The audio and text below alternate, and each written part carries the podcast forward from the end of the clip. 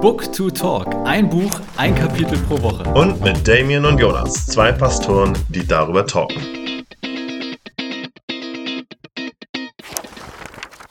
Hi, ich bin Damien, Pastor der evangelisch-methodistischen Kirche und wohne in Cheney, Washington State, USA.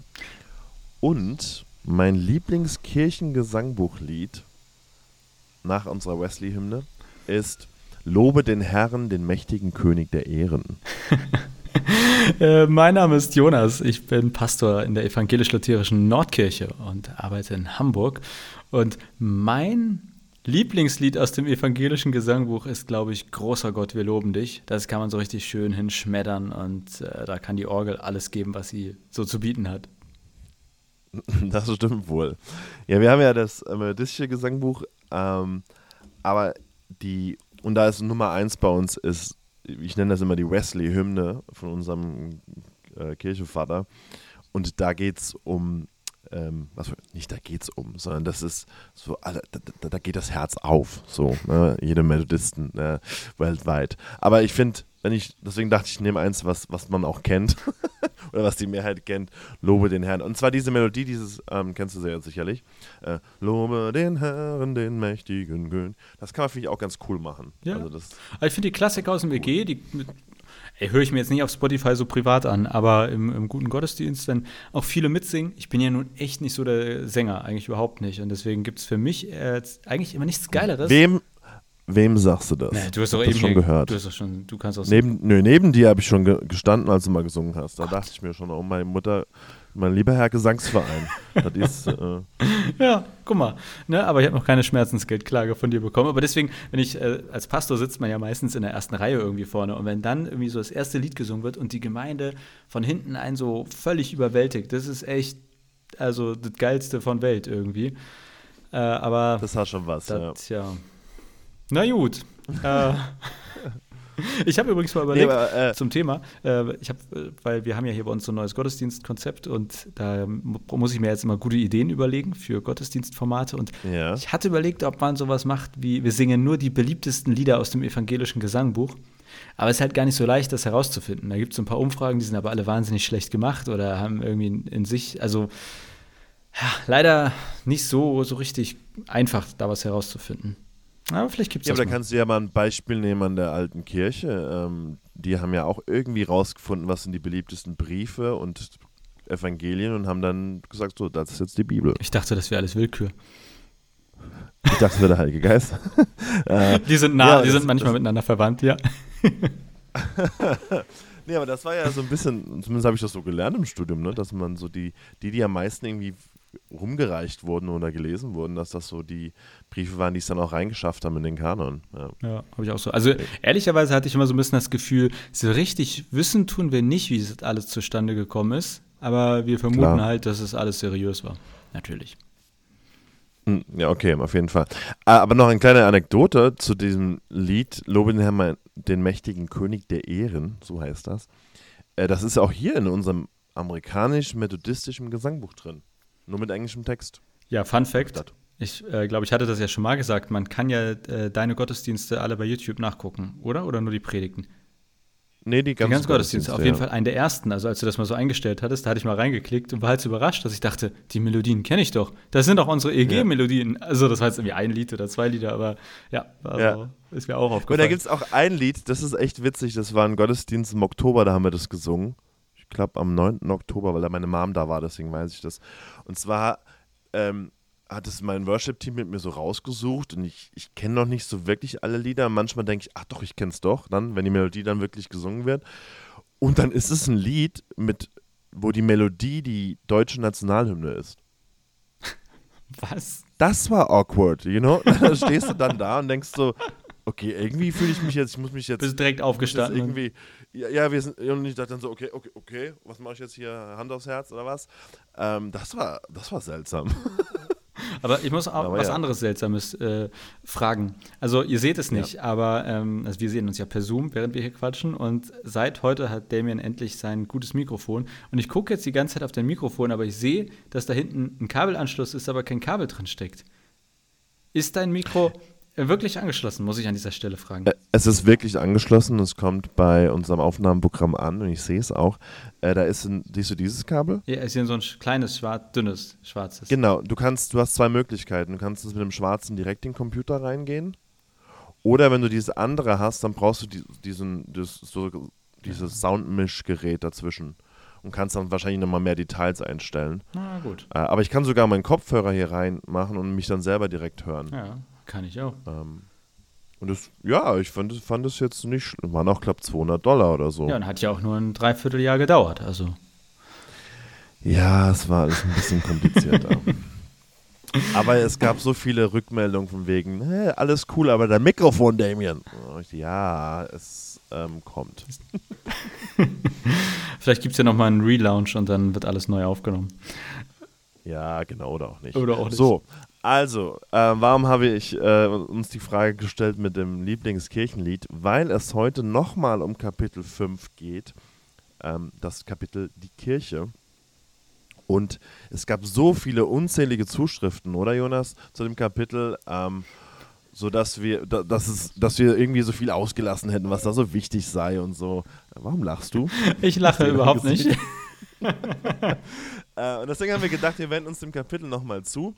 Ähm, kurzer Recap, ähm, Wiederholung von dem, was wir so angesprochen hatten, damit ihr auch nochmal Lust bekommt, vielleicht die andere Folge zu hören.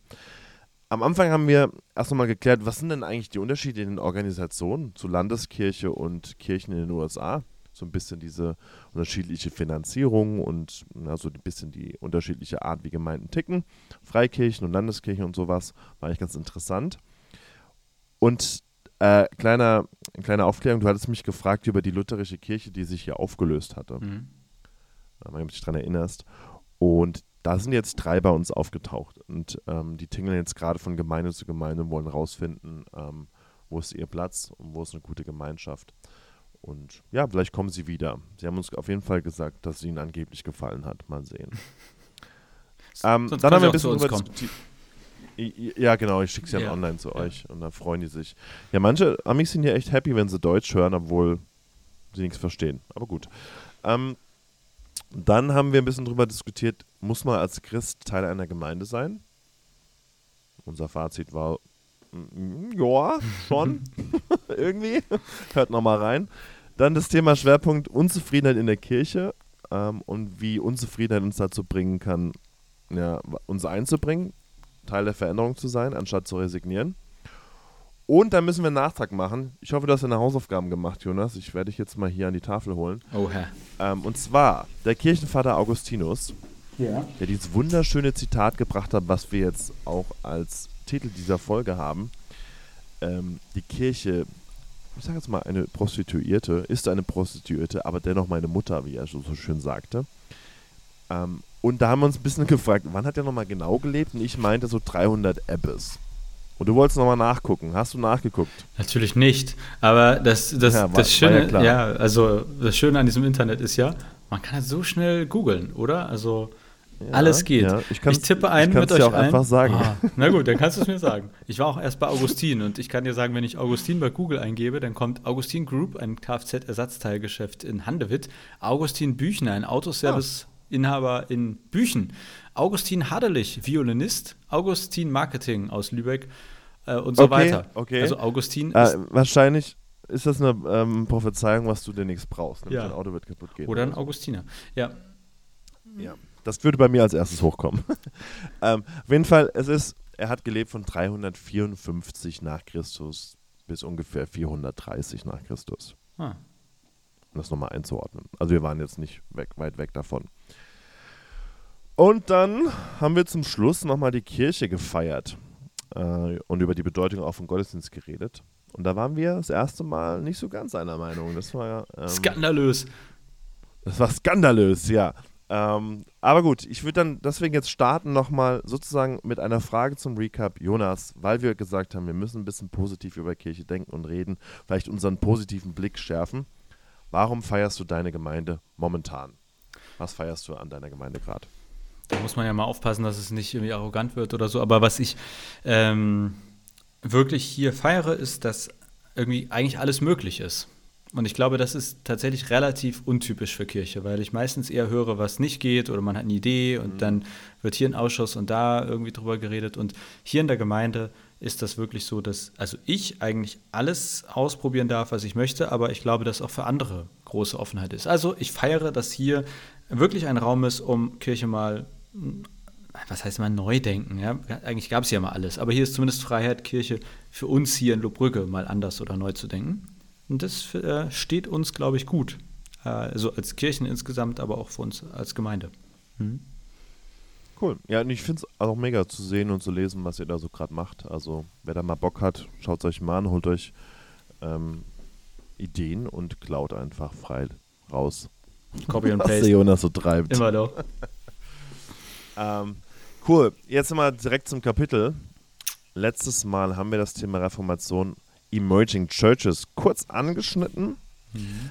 aber das ist bei uns in den USA gerade ganz aktuell. Ähm, Emerging Churches, vielleicht, das müsste man nochmal sagen, ähm, was das eigentlich ist. Ich weiß nicht, wie sehr du da eigentlich dich mit mal beschäftigt hast. War das Thema bei euch im Studium oder so? Ja, also, ähm, ich habe in Greifswald äh, zeitweise studiert und bin dahin wegen der praktischen Theologie.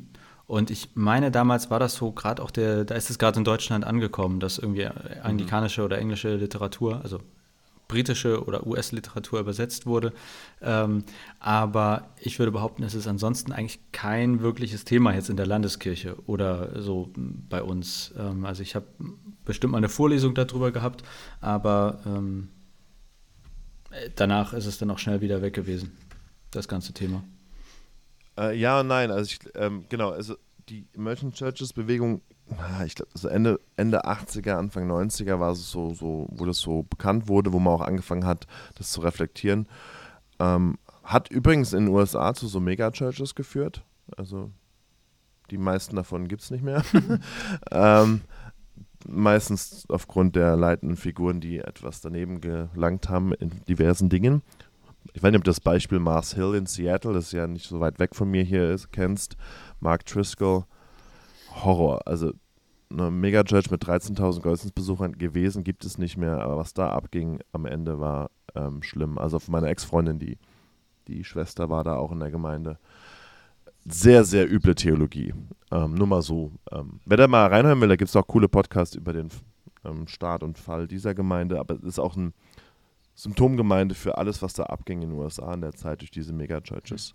Ähm, aber, aber genau, aber Emerging nee, Church, ähm, du kannst das, glaube ich, besser zusammenfassen als ich. Also was ist, was, was bezeichnet dieser Begriff, Emerging Churches? Genau, Emerging Churches ist ein bisschen schwer zu, zu, zu greifen, aber ähm, ist eine Reformbewegung innerhalb der protestantischen Kirchen und ist witzigerweise ein Mix aus evangelikalen, liberalen, konservativen, also da gibt es gar kein so richtiges Label und wird oft so ein bisschen in der Literatur als ähm, postevangelikal bezeichnet oder auch sehr ähm, getrieben von so einem Sinn für Gerechtigkeit in der Gesellschaft.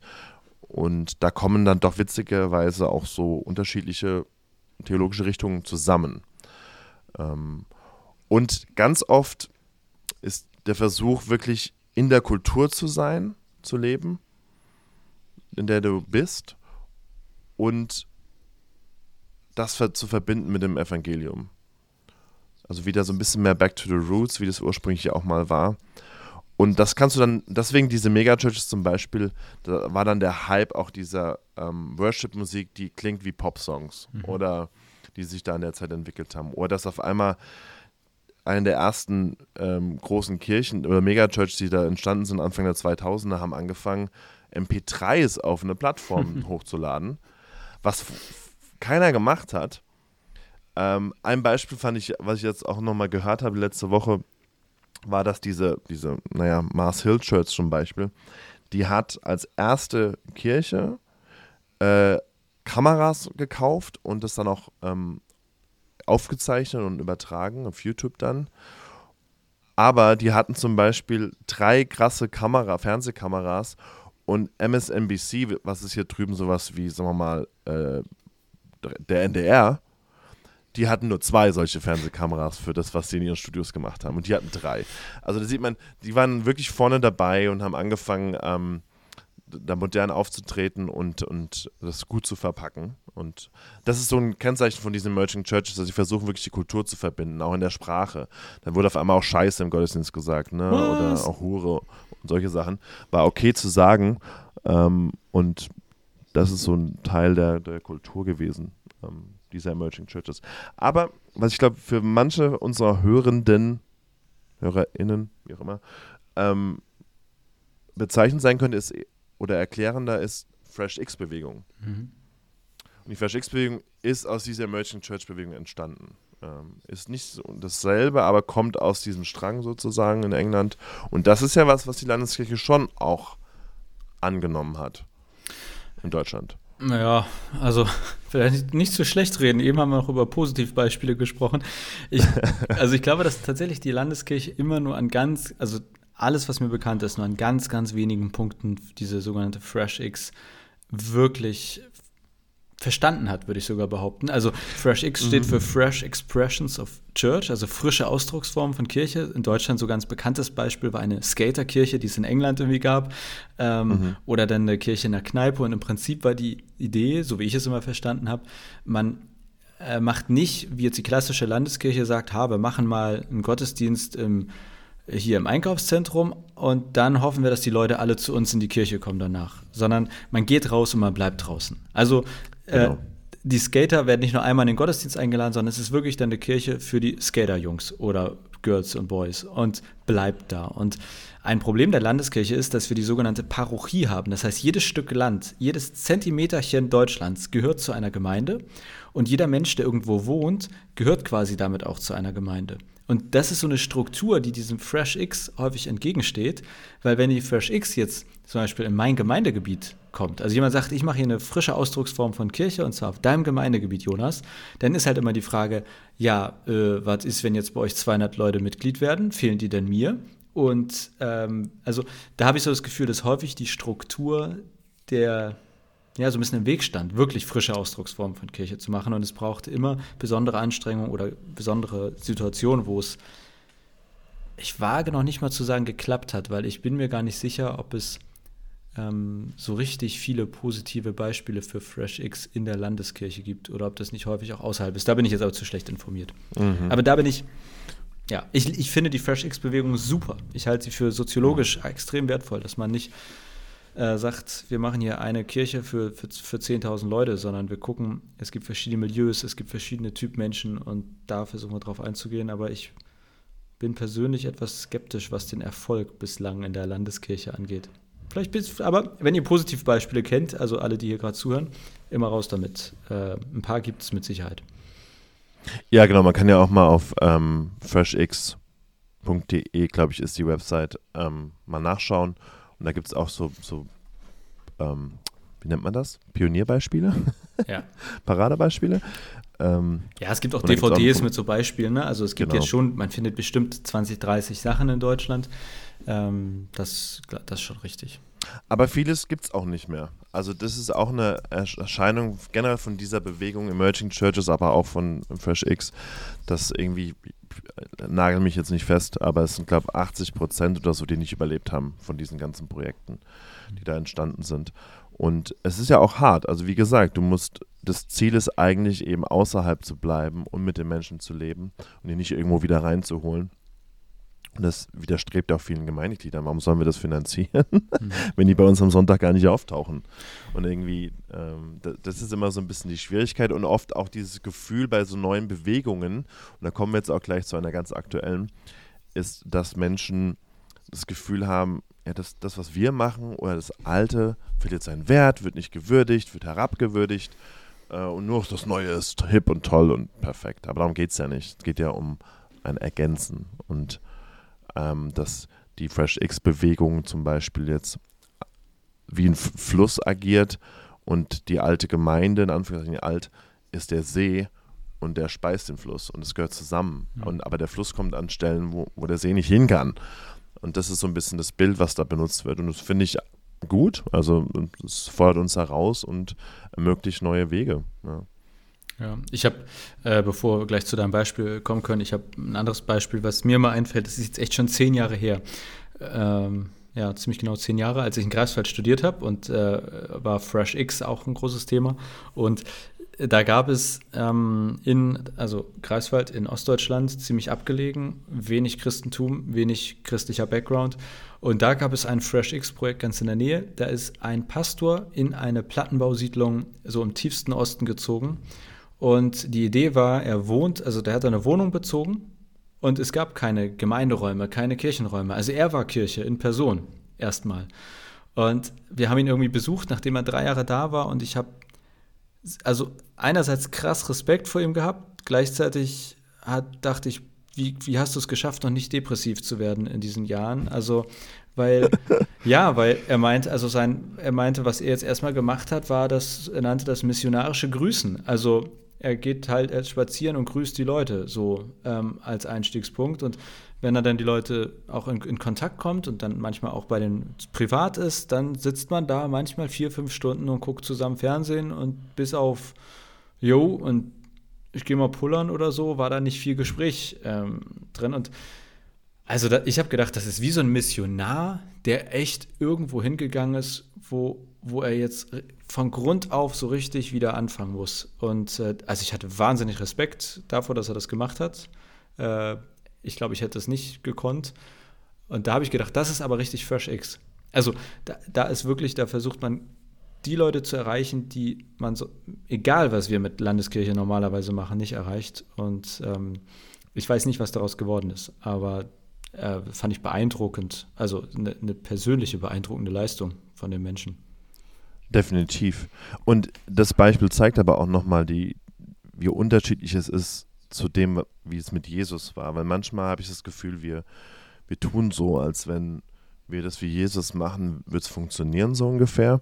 Aber die Menschen zu Zeiten von Jesu und die Jesu, äh, die Jesus, denen Jesus begegnet ist, die waren ja in einem religiösen System drinne und wurden eher ra aktiv rausgehalten und wollten aber eigentlich rein, mhm. sozusagen. Ne? So ganz oft wie Zachäus ist so ein Beispiel oder ähm, auch die Samariter, die als, oder Samariterinnen, die als ähm, nicht dazugehörig empfunden wurden, auf einmal geht ein jüdischer Rabbi auf sie zu und ähm, holt sie rein. Also waren, da war ja schon quasi ein Fundament da, eine Sehnsucht da sozusagen, so interpretiere ich das, was den, was dann so krass für die war, dass einer auf einmal mich einlädt und mich reinholt. Nur im Ostdeutschland haben wir diesen Fall, wo die DDR ja alle Arbeit geleistet hat, dass die teilweise null, also wirklich null Berührungspunkte hatten oder haben und auch, keine, auch kein Bedürfnis. Und wenn sie was von Kirche wissen, dann ist es nicht gut oder sie wissen gar nichts oder denken manchmal, ach, da wird noch ein Gottesdienst gehalten. Wow, krass. Ja. Ähm, das gibt's noch. ja. ja, also das, ne, das darf man einfach nicht vergessen. Und das ist eine ganz andere Arbeit. Auch die Amis hier drüben manchmal dieses, ähm, die, wenn sie meinen, sie wachsen und erreichen Leute da in den Megachurches, sage ich, naja, die Mehrheit, die erreicht, sind Christen, die in Kirche aufgewachsen sind, keinen Bock mehr hatten, weil es altbacken war, weil es nichts getroffen hat, weil sie sich nicht wohlgefühlt haben und jetzt wiederkommen. Aber die Null-Null-Leute, wirklich Null, die, die habt ihr gar nicht. Also die, die, sind gar nicht in eurem Dunstkreis, weil die das gar nicht kennen. Das ist wie im Schwarzwald, das versuche ich da manchmal auch zu erklären. Das sind gar, das sind neun, ich würde sagen, das ist jetzt Bauchgefühl, 90 Prozent haben irgendeine Berührung mit Kirche, positiv, negativ, sind irgendwie dazugehörig gewesen oder sind Teil noch Mitglied. Das ist was ganz anderes. Da kannst du mit coolen Formaten und coolen Sachen schon, schon echt Leute begeistern und reinholen, wo du dir im Ostdeutschland die Zähne ausbeißt, was nichts bringt. Ja.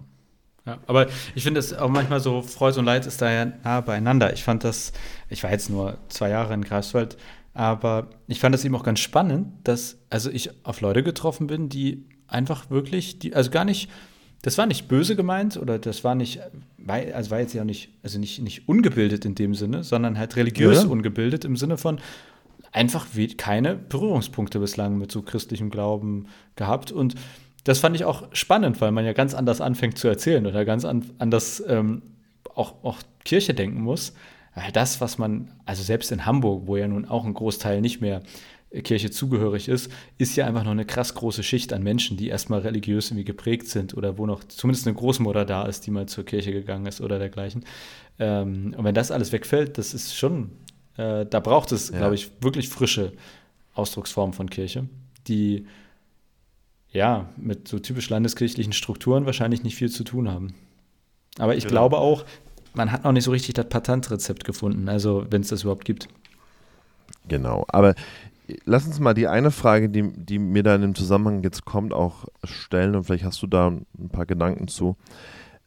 Wie, ich meine, bei Fresh X oder Emerging Churches, aus unserer Perspektive, wenn, dann hängt man sich mit dran oder wir haben dann davon gehört und dann versucht man das irgendwie zu verstehen, die Theologie dahinter und mitzumachen oder Leute zu, äh, sagen wir mal, hier, ach, du findest es cool, hier, komm, wir geben dir Geld und Zeit, mach mal, so.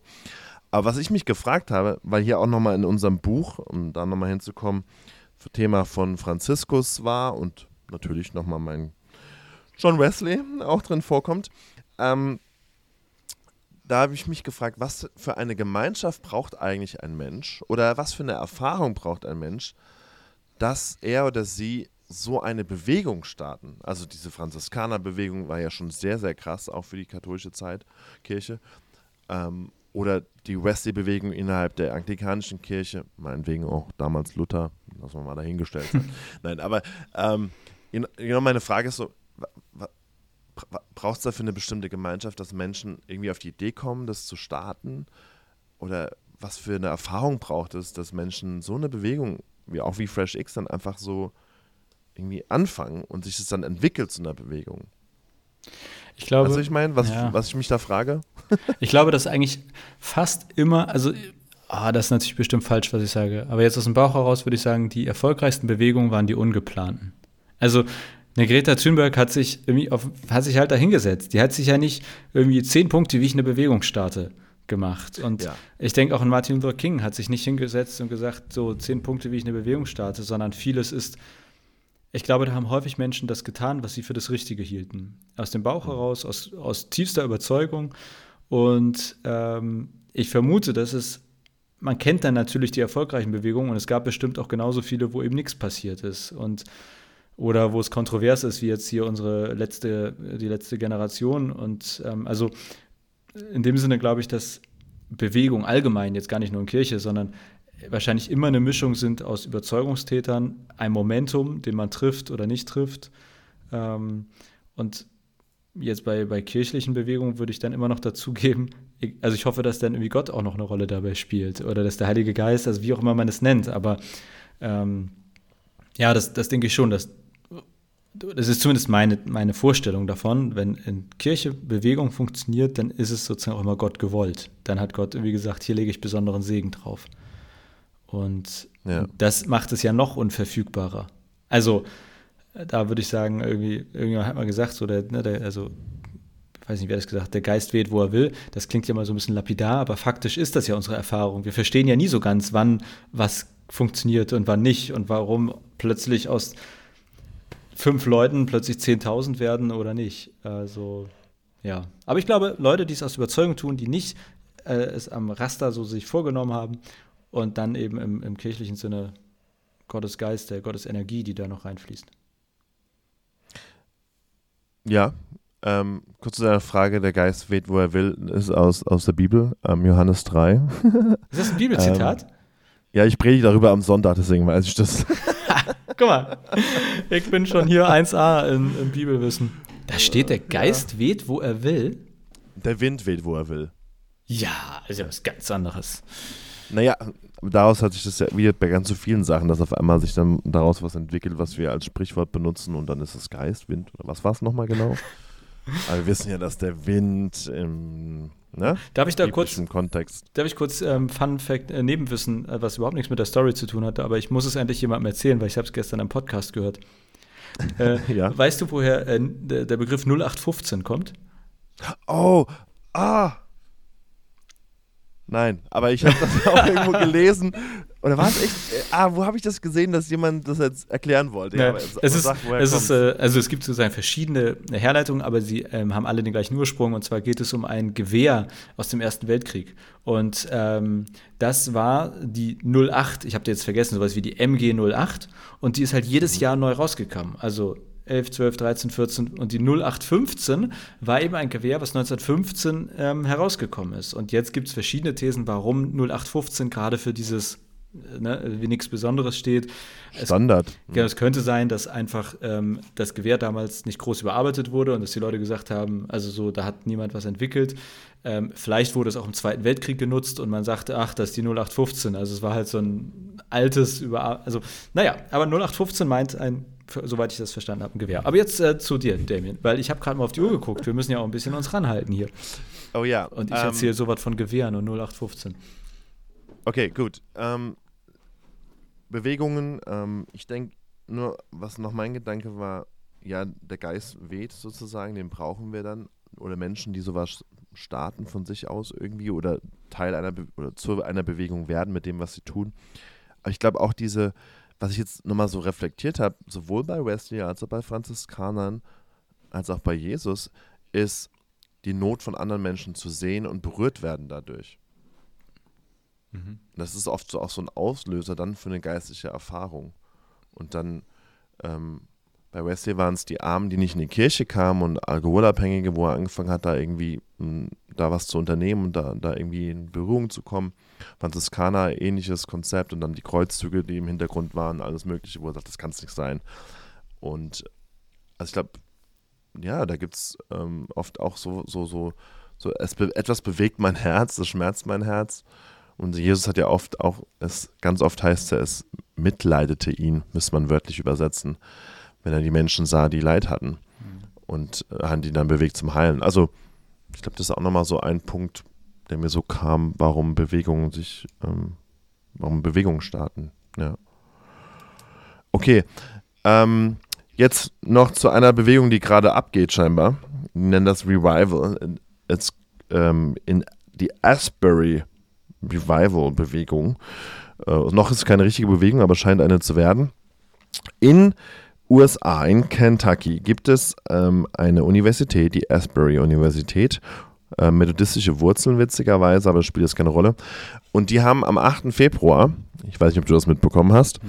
haben die einen Gottesdienst gehalten, den sie immer für ihre Studierenden halten. Und da hat der Fußballcoach, äh, also die nennen es ja Soccer hier drüben, Amateure, egal, Fußballcoach gepredigt über wie man die Liebe in Aktion wird. Römer 12 war da wohl Thema. Ja, wir würden heute sagen, Gottesdienst im Alltag ne, bei uns. Und der Gottesdienst war irgendwie vorbei. Und dann sind 15, 16 Studierende zurückgeblieben und haben irgendwie weiter singen wollen. Und dann hat die Musik wohl nochmal angefangen. Dann ist der, der Prediger nochmal hoch und dann sagst du, ja, okay, dann machen wir irgendwie noch ein bisschen weiter. Und dann ging das 24 Stunden lang weiter 8. Februar bis zum 22. Februar. Und dann hat die Uni irgendwie gesagt, okay, ab dem Tag, ab dem Mittwoch, ähm, den 22. Februar, ist es nicht mehr zugänglich für Außenstehende, sondern wieder nur noch für die, für die es eigentlich gedacht ist, Studierende, um da wieder ein bisschen ähm, Ordnung reinzubringen, in Anführungszeichen. Also sie wollten das nicht abbrechen, aber sie haben auch gesagt, okay, wir müssen jetzt irgendwie wieder schauen, weil ständig dann Leute, die es gehört haben, bei TikTok gesehen haben, sind dann von allen möglichen Staaten in den USA wohl auch dahin geflogen und haben sich das angeschaut. Und das war ein bisschen abgefahren. Und vielleicht haben es manche auch, die zuhören, das mitbekommen. Also googelt es einfach mal. Ähm, Asbury Outpouring, also Ausgießen ist ein Wort, oder Asbury Revival. Ähm, irgendwie eine eine Frage nach, fängt da jetzt eine neue Erweckung an? Eine ich, geistige Erweckung. Ich denke, wir werden auch einen Link in die Show Notes packen, oder? Zum, äh, genau, dann machen wir mal zwei Links rein. Ich, ich hab, es gibt einen, einen, deutschen Artikel und ich würde auch einen amerikanischen reinmachen. Und dann ähm, kann man sich das nochmal durchlesen oder auch Videos anschauen dazu. Was, was hältst du von sowas? Also das, das Ding war dann voll und Leute haben angestanden, die haben auf einmal 100 Leute gebraucht, die dann Essen, die Leute mit Essen versorgt haben. Da war auf einmal ein Riesenapparat da, der versucht hat, das irgendwie ein bisschen zu organisieren. Aber auch noch das, es, das Main-Fazit war, ähm, es war friedvoll, es war liebevoll, Menschen haben sich berührt gefühlt, Menschen auf die Knie gefallen, haben irgendwie gefühlt, ich muss mein Leben ändern. Also Umkehr war so ein großes Schwerpunktthema. Aber ohne dass da jetzt einer groß dann da wieder gepredigt hätte oder sowas, sondern einfach die Musik, die Leute haben angefangen weiter Musik zu machen, es wurde gesungen, Tise-Lieder, normale ähm, Worship-Lieder, dann wieder Gesangbuchlieder, es war wohl alles bunt gemischt. Und dann auch, das fand ein Fun Fact, den, den nicht alle berichtet haben, aber es gibt von der Christianity Today, die hat ähm, erzählt, dass dann auch so Trump-Fans da wohl aufgetaucht sind, die auf einmal lauthals aggressiv gebetet haben dann ne, für diese Trump-Themen. Und dann wurden die auch rausgewunken. Ähm, und dann hat auch noch so einer, der hat so ein Mega-Head irgendwie gehabt, oder war zumindest dem zugeordnet wohl, hat jemand gesagt, der dann Dämonen austreiben wollte da mitten in dieser Gruppe. und dann waren die Leute auch so, äh, hier geht's gerade, wir erleben gerade was ganz anderes, du hast wohl den Vibe nicht gerafft. Ich, äh, ihr habt es vielleicht gerade gehört, es hat gebellt im Hintergrund. Äh, Trixie und ich haben einen Hund seit kurzem. Es hat gerade geklingelt. Ich beantworte die Frage, aber ich muss ganz kurz äh, einmal hier weg und äh, dann machen wir gleich weiter. Ich drück mal Stopp. Ja, ich auch. Gut. Ja, von solchen Bewegungen, äh, ach, ich weiß auch nicht. Ich, einerseits ist in mir alles so, oh, dass es sagt, nein, nein, nein, nein. Und andererseits denke ich mir, ja, das gleiche hätte ich wohl bei den ersten Christinnen gedacht. Ne? Also wenn ich dabei gewesen wäre, hätte ich auch gesagt, Leute, nein, nein, nein, hier mit eurem Pfingstwunder, bleibt mir weg, hört mir auf mit dem Quatsch. Ja. Also es ist wie so, wie bei vielen biblischen Themen oder christlichen Themen, dass ich mir denke, hm, ich lese häufig in der Bibel, es ist real oder das gibt es oder laut biblischer Erzählung gehört das zum christlichen Glauben. Und wenn ich es dann in Realität erlebe, bin ich meistens erstmal eher skeptisch. Das ist das Gleiche, wenn mir jemand erzählt, Gott hat mich geheilt, dann ist in mir auch erstmal alles, na. Mhm. Und gleichzeitig denke ich mir, ja, doch, natürlich. Also, warum, warum dieser Widerstand? Warum äh, diese Skepsis? Ich glaube, dass ähm, es Bewegungen gibt, die funktionieren, aber nicht in dem Sinne so richtig von Gott sind oder die auch vielleicht funktionieren, weil einfach krass charismatische Leute da sind, ne? oder was du schon von den Megachurches erzählt hast, dann sind da 13.000 Leute und trotzdem ist es am Ende irgendwie, endet es in ziemlich großer Scheiße. Und äh, ja. deswegen, ich würde sowas immer mit einer gewissen Skepsis, aber auch mit einer gewissen, so, ja, wie soll ich sagen, also ich würde es sehr interessiert aus einer gewissen Distanz begutachten und ähm, wahrscheinlich, wenn, ich, wenn es irgendwo in meiner Nähe wäre, würde es, wäre es schon auch was, wo ich vielleicht sogar mal hingehen würde, ne? Und, und es mich so ein bisschen anziehen lassen würde. Das glaube ich schon. Ja. Aber ähm, ich, ich denke, Bewegungen sind eben auch, also jetzt, wenn man das von, von einer Organisationswelt oder wie auch immer das heißt, also betrachtet, eine Bewegung ist ja immer etwas, was auch kommt und geht. Es ist halt nicht die Institution, die für 2000 Jahre bleibt. Und eine Bewegung, denke ich, kann auch kann jetzt drei Monate krass sein und dann ist sie weg und das wäre für mich kein Ausdruck dafür, dass sie falsch ist oder nicht von Gott war, sondern es war eben eine Bewegung. So, und manche ja. Bewegungen schwappen ein bisschen länger und manche Bewegungen ein bisschen kürzer. Also das finde ich ist kein Ausdruck dafür, ob es jetzt richtig, falsch oder wie auch immer man es bezeichnen soll. War. Ja, und ich denke, also wir haben ja auch keine Einsicht darin, was Gutes auch innerhalb von den Menschen entsteht, die zum Beispiel dabei sind oder waren. Ja, es gibt ja immer beide Seiten und das fand ich auch ganz cool, auch bei diesem einen Podcast, den ich gehört habe über diese Megachurches und den Fall und Aufstieg von solchen Kirchen. Da gab es immer zwei Stimmen. Die einen gesagt haben, es hat ihr Leben verändert, da zu sein, es war gut für sie.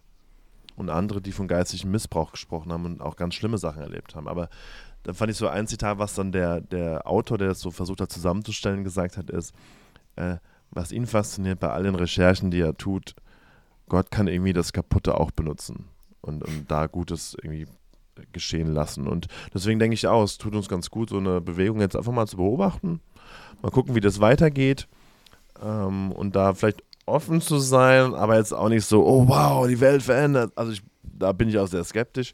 Ich fand es ganz cool, ähm, weil das hat mich ein bisschen gestört. Ich dachte mir so, naja, ist es Bewegung, weil jetzt auf einmal da irgendwie tausend Studierende die ganze Zeit Gott anbeten. Denke mir so, ja, das ist schon nicht schlecht, aber das ist ja nicht, also Jesus hat ja mehr gemacht, als in den Gottesdienst zu gehen. Also, ne?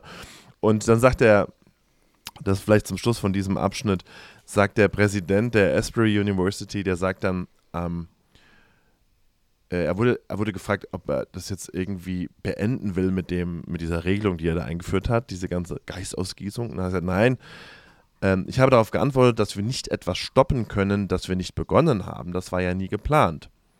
Doch Erneuerungsbewegungen müssten ja immer nach außen gehen. Also hin zu anderen führen. Und das fand ich ja nochmal einen entscheidenden Punkt. Also ja, das ist jetzt schön, jetzt seid ihr erfüllt, ihr habt irgendwie Gott erlebt in einer besonderen Weise.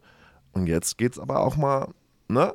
Jetzt raus aus eurer Worship-Welt und jetzt gehen wir zu den Menschen, teilen die Liebe mit Wort und Tat und versuchen mhm. das. Und dann, glaube ich, entscheidet sich, wie tragfähig ist denn diese Bewegung jetzt oder ist es nur so eine, ja, eine Gottesdienstbewegung oder so.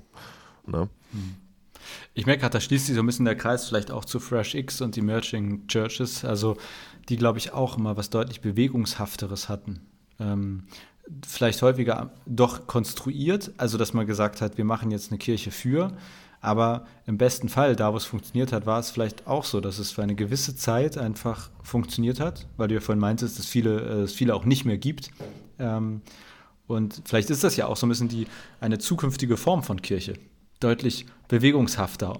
Und zumindest wenn man in die Bibel guckt, äh, ich würde sagen, also das Christentum war eine Bewegung rund ja. um Jesus. Und das hat sich dann irgendwie entwickelt bis hin zur Institution, zumindest in Deutschland und in vielen Teilen der USA ja auch. Und äh, ja, deswegen glaube ich, es ist eine sehr spannende Phase, so bestimmt die nächsten 100 Jahre der Kirche, weil vielleicht einiges ganz anders wird, aber eben, das heißt ja nicht unbedingt schlechter. Also vielleicht wieder ein bisschen bewegungshafter und dadurch weniger zu greifen, weniger konstant. Das ja. kann ich mir gut vorstellen.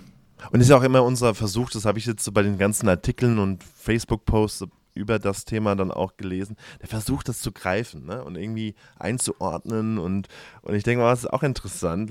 Na, lass doch jetzt mal laufen, mal gucken, was, ja, lass einfach mal beobachten und dann können wir nachher in, ja, in einem Jahr oder zwei oder wann auch immer eine Bewertung machen und sagen, okay, das ist passiert, das war ungefähr gelaufen und jetzt war es gut oder schlecht oder was auch immer. Ja, sind wir mal gespannt.